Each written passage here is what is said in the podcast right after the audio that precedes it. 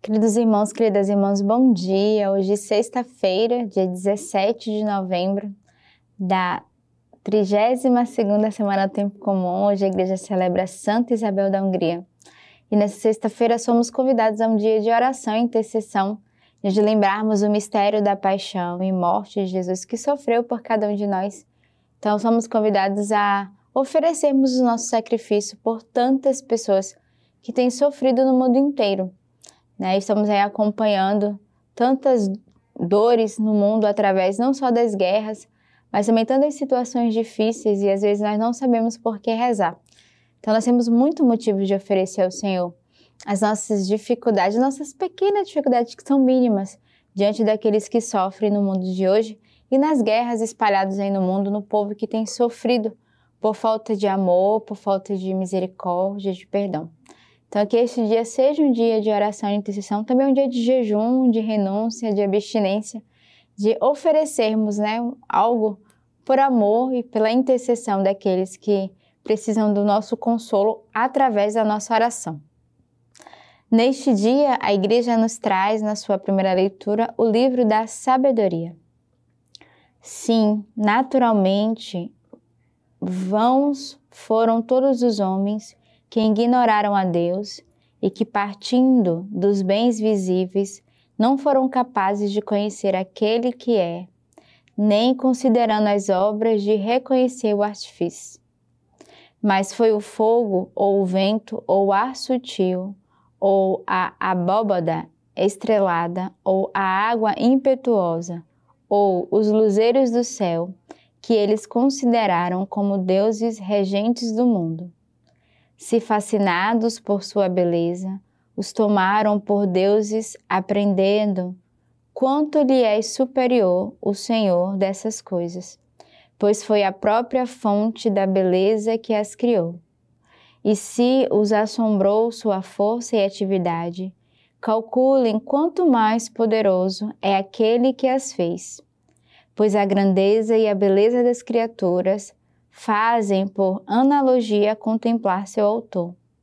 Estes, contudo, não merecem senão breve repreensão, pois talvez se extraviem buscando a Deus e querendo encontrá-lo. Vivendo no meio de suas obras, exploram-nas, mas sua aparência os subjuga. Tanto é belo o que vem. Entretanto, nem estes sequer são perdoáveis pois se foram capazes de conhecer tanto a ponto de prescrutar o mundo como não descobriram antes o seu Senhor. Nós vimos que ao longo de toda essa semana nós estamos meditando o livro da sabedoria. E o livro da sabedoria é uma sabedoria, né? já diz o título, e nos traz sempre uma reflexão e uma leitura.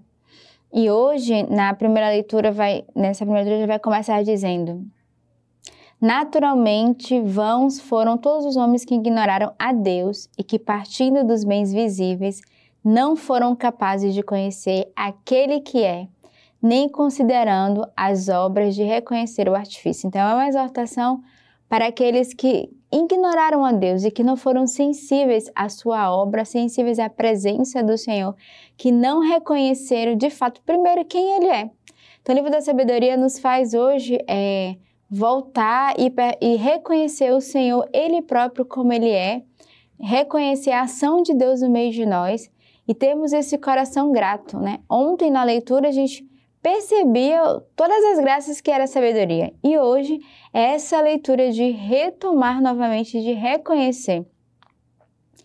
E aí ele continua dizendo: se fascinados por sua beleza, os tomaram por deuses, aprenderam quanto lhe é superior o Senhor dessas coisas, pois foi a, a própria fonte da beleza que os criou. Então, mais uma vez, ele nos recorda e nos faz lembrar quão belo é essa sabedoria de Deus, quão bela é a sua graça e a presença de Deus no meio de nós. O salmo de hoje é o Salmo 18. Os céus contam a glória de Deus e o firmamento proclama a obra de suas mãos. O dia entrega a mensagem a outro dia e a noite a faz conhecer a outra noite. Não há termos, não há palavras, nenhuma voz que dele se ouça. E por toda a terra sua linha aparece, e até os confins do mundo a sua linhagem. Então, o salmista de hoje nos faz contemplar essa presença de Deus através da criação, de percebermos que o céu, a criação, o firmamento, tudo canta essa glória de Deus e nós somos convidados a cantar a glória de Deus. O dia, a noite, a natureza, a terra, o firmamento, tudo proclama e nós somos convidados também a proclamar esse louvor de gratidão, esse louvor de ação de graça, de reconhecer a presença de Deus no meio de nós, o amor e o cuidado. Nós temos tantos motivos, irmãos, para agradecer ao Senhor, para reconhecer.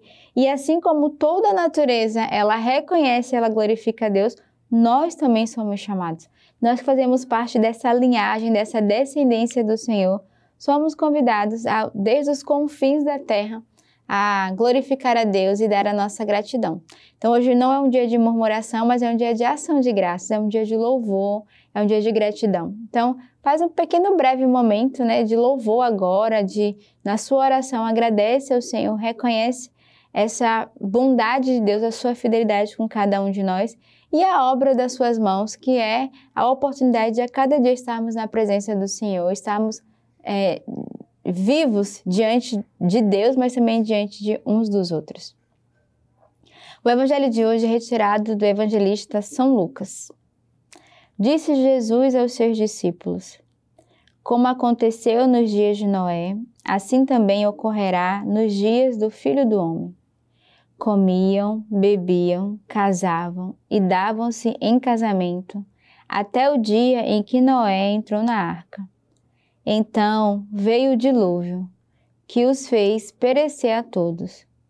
Do mesmo modo, como aconteceu nos dias de Ló: comiam, bebiam, compravam, vendiam, plantavam, construíam.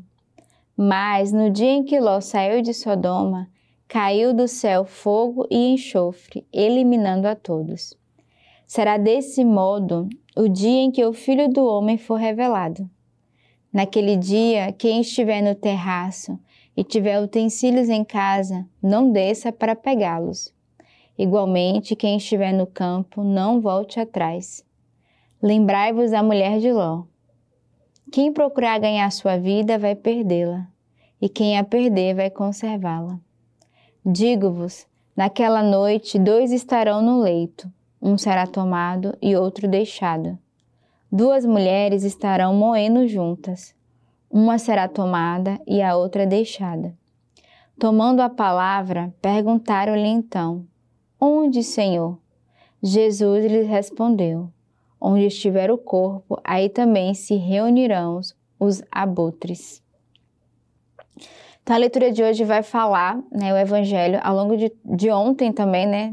Esses dias temos meditado sobre essa vinda do Senhor que se aproxima. E o evangelho de hoje é essa pergunta que eles vão fazer ao Senhor, né? Quando o Senhor virá, né? É, como dever, deveremos estar na vinda do Senhor? E aí a leitura vai lembrar o Antigo Testamento, né? Todo o processo ali vivido com Ló e sobretudo da sua mulher, que ao olhar para trás, né, se tornou ali a estátua de sal e devemos pedir ao Senhor nesse dia a graça de não olharmos para trás, de não queremos voltar ao passado, ainda que talvez tenha sido muito bom, mas somos convidados a olhar para frente. Somos convidados a buscar uma santidade, a irmos é, rumo ao nosso alvo, porque o Senhor virá e ele não tardará. E quando o Senhor passar, devemos estar prontos para viver esse mistério. Mas, sobretudo, o evangelho de hoje vai nos dizer no versículo 33: Quem procurar ganhar sua vida vai perdê-la, e quem a perder vai conservá-la. Então, peçamos ao Senhor a graça de aceitar é, perder para ganhar ao Senhor, aceitar darmos a nossa vida, a não retermos nada para nós, mas ao contrário, de fato, de aprender a sermos despojados, a não sermos presos em nós mesmos, a não sermos presos ao orgulho, à ganância, à vaidade, ao egoísmo, mas ao contrário, um coração pobre e simples que sabe tudo oferecer ao Senhor, que sabe dar tudo ao Senhor, sobretudo dar a nossa vida. Então, que nessa sexta-feira, que é esse dia da intercessão, peçamos uma graça de um coração pobre, um coração puro, um coração aberto. E eu quero te fazer um grande convite, que é adquirir o nosso novo compêndio, nosso próximo compêndio de 2024, que traz o tema Sinfonia da Oração. Eles já estão disponíveis na nossa loja online, mas também através das nossas casas de missão. Tem um bom presente de Natal, onde você vai oferecer a palavra de Deus.